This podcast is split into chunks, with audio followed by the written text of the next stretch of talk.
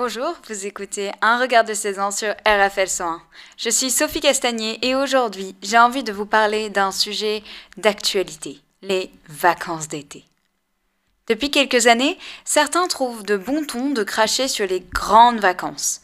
Les spécialistes de l'éducation veulent bannir cette trop longue pause qui déshabitue les élèves de l'école et vide leur cerveau.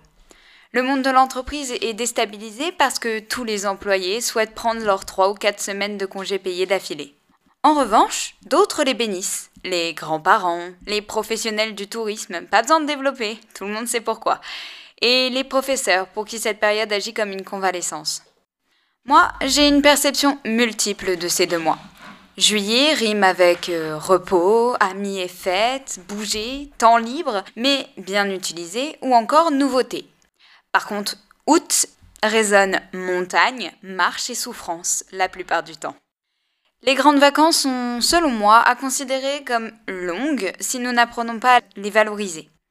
Pour ma part, j'oscille entre petites révisions de maths par exemple, sorties entre amis, surtout après les périodes d'examen, approfondissement de ma culture personnelle en lisant mais aussi en allant au cinéma comme au musée ou tout simplement en faisant des activités pour lesquelles je ne trouvais pas le temps en année scolaire. C'est aussi le moment où nous pouvons crécher loin de la maison, chez des copines, dans la famille, en France ou à l'étranger, et, et donc voir d'autres cultures, d'autres gens. Moi, j'en profite chez moi ou à l'extérieur pour tester des nouveaux produits, goûts, recettes, restaurants, etc.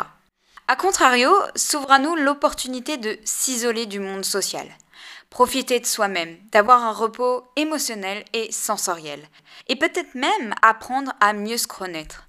En gros, être seul, se déconnecter. Pour parvenir à cette valorisation, j'ai développé quelques petites astuces que je me dois de vous livrer.